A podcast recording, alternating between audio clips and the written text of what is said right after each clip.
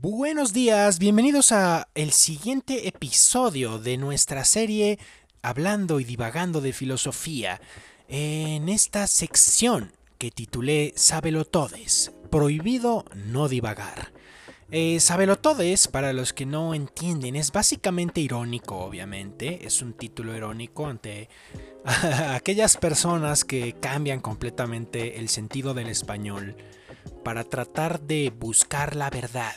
Entonces, ese era nuestro anterior tema, el análisis de lo que es la verdad. ¿Existe la verdad? Bueno, en, una, en la opinión de un servidor, sí, definitivamente existe. El tema siguiente como, como lo habíamos planeado, va a ser el, como el título indica, conceptos mortíferos, el bien y el mal. En filosofía digamos que se resume con la pregunta ¿qué debo hacer? Entonces, los antiguos filósofos tenían pues razón al afirmar que la ética como tal constituye el principio de la búsqueda de este tipo de sabiduría. Entonces la ética va a ser muy importante para definir qué es el bien y qué es el mal. El concepto actual de que se tiene de ética generalmente es muy limitado y es decir, por ejemplo en el ámbito profesional, yo que estudié ingeniería, llevábamos una materia que se llamaba ética profesional. Afortunadamente mi profesor era filósofo, entonces analizamos a fondo cuestiones que nada o poco tenían que ver con la práctica en ingeniería del ser ético.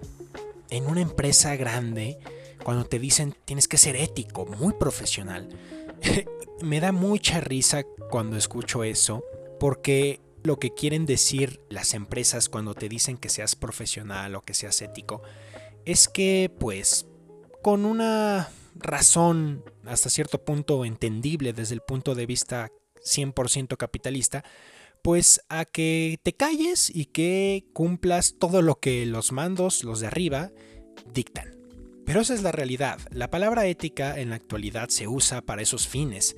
Se usa para hasta cierto punto hacer un chantaje filosófico de, hacer lo que, lo que yo te digo que tienes que hacer. Entonces, eso es el concepto actual de ética. Caso un poco contrario a lo que creían los antiguos filósofos, consideraban que la ética es prácticamente la clave para todo lo demás, para todo el, demás análisis filosófico. Por ejemplo, los griegos tenían una gran cantidad de reflexiones sobre, sobre temas filosóficos y consideraban que la historia tiende a reescribir sus preocupaciones. Una, una demostración de esto es que Platón, a Platón no le daba vergüenza decir que el estudio del bien y el mal es esencialmente un estudio práctico. Y esta practicidad en el estudio de la ética fue retomada más adelante por nada más y nada menos que Karl Marx, quien, quien estaba de acuerdo con esta visión práctica platónica del bien y del mal. Y retomando un poco la idea platónica, es de la, de la fuente de bondad y que, bueno, como mencionamos, es la sabiduría. Platón afirma que nadie hace el mal excepto por ignorancia. Sí, en opinión de Platón, es algo impensable hacer algo mal, lo cual, según su idea de perfección, nos alejaba de aquello, nos hacía menos perfectos y él decía, ¿quién a sabiendas, quién, quién conscientemente puede hacerse menos perfecto?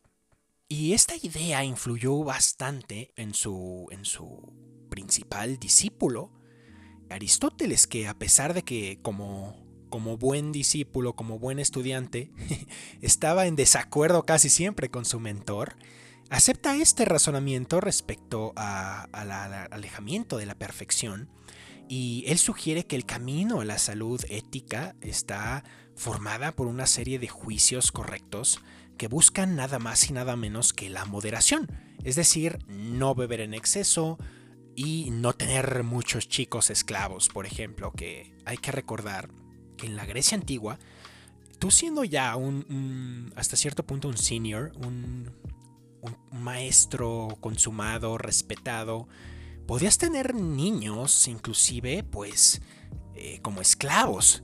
y parte de su deber eh, también era algunos favores sexuales. Esto es muy famoso y se, veía hasta cierto punto normal.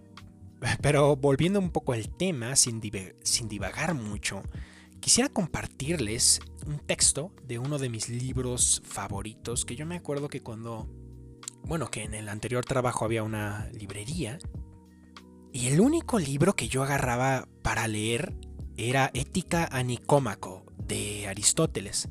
Un libro extenso, un libro que yo disfrutaba demasiado, que me hacía olvidar todos los problemas eh, a nivel técnico que hasta cierto punto pues son muy muy fríos.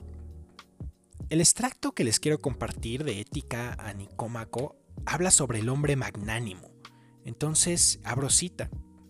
Este es, por lo tanto, el hombre magnánimo el hombre que cae en el exceso y es vulgar se excede, como ya había quedado dicho, gastando más de lo que es correcto, porque gasta mucho en objetos pequeños y despliega una ostentación carente de gusto, porque cree que los demás le admiran por estas cosas, y allí donde debería gastar mucho, gasta poco, y donde debería gastar poco, gasta mucho. El hombre avaricioso, por el contrario, se queda corto en todo, y tras gastar las mayores sumas, estropea la belleza del resultado por una nimiedad, y haga lo que haga, duda y considera cómo podría gastar menos. Lamenta incluso eso y cree que está haciendo todo a una escala mayor de la que debería. Este es el ideal. Bueno, habla, es un. es increíble cómo todo esto sigue siendo absolutamente válido en la sociedad, digamos, actual. Sobre lo, lo que es un hombre magnánimo. Y precisamente eh, yo tenía un poco de dudas si empezar este análisis o esta serie en vez de con la verdad y, con el bien y el mal y la belleza, hacerlo quizá con uno de los conceptos también más curiosos de la filosofía, que es la felicidad. Recientemente estaba leyendo un, un artículo que sacó la BBC, que publicó un filósofo, sobre cómo el título era Deja de buscar la felicidad, pues el hombre no está diseñado para tenerla. Entonces, esa, eso se me hace básicamente el, digamos que el texto, era una visión infantiloide de lo que inició Charles Darwin con respecto a la adaptación y evolución humana. Básicamente lo que este, en mi opinión, bastante poco informado, eh, filósofo, decía que el ser humano solamente está diseñado para reproducirse y para sobrevivir. Entonces, se me hace súper curioso cómo, cómo la filosofía puede defender ideas tan escabrosas, ideas tan patéticas, ideas tan limítrofes, tan limitantes, ideas tan infantiloides acerca de lo que es el ser humano. Claramente, el ser humano puede tener felicidad, esa es al menos mi opinión. Siguiendo con, esta corriente, estamos, estamos analizando actualmente únicamente a Platón y a Aristóteles. Pero existe otro punto de vista que en el tiempo quizá era pues desconocido para los occidentales, pero eran las tradiciones orientales estoicas que fueron representadas por Confucio, por los taoístas, que consideraban que la buena vida armoniza necesariamente con la naturaleza y con los tiempos.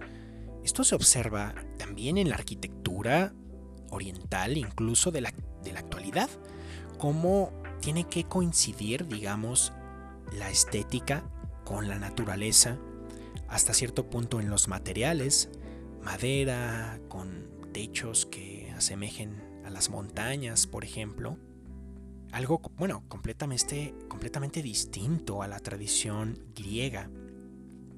Confucio y los taoístas evitan la dualidad bien-mal de la ética occidental, al reconocer que todo tiene tanto elementos buenos como elementos malos.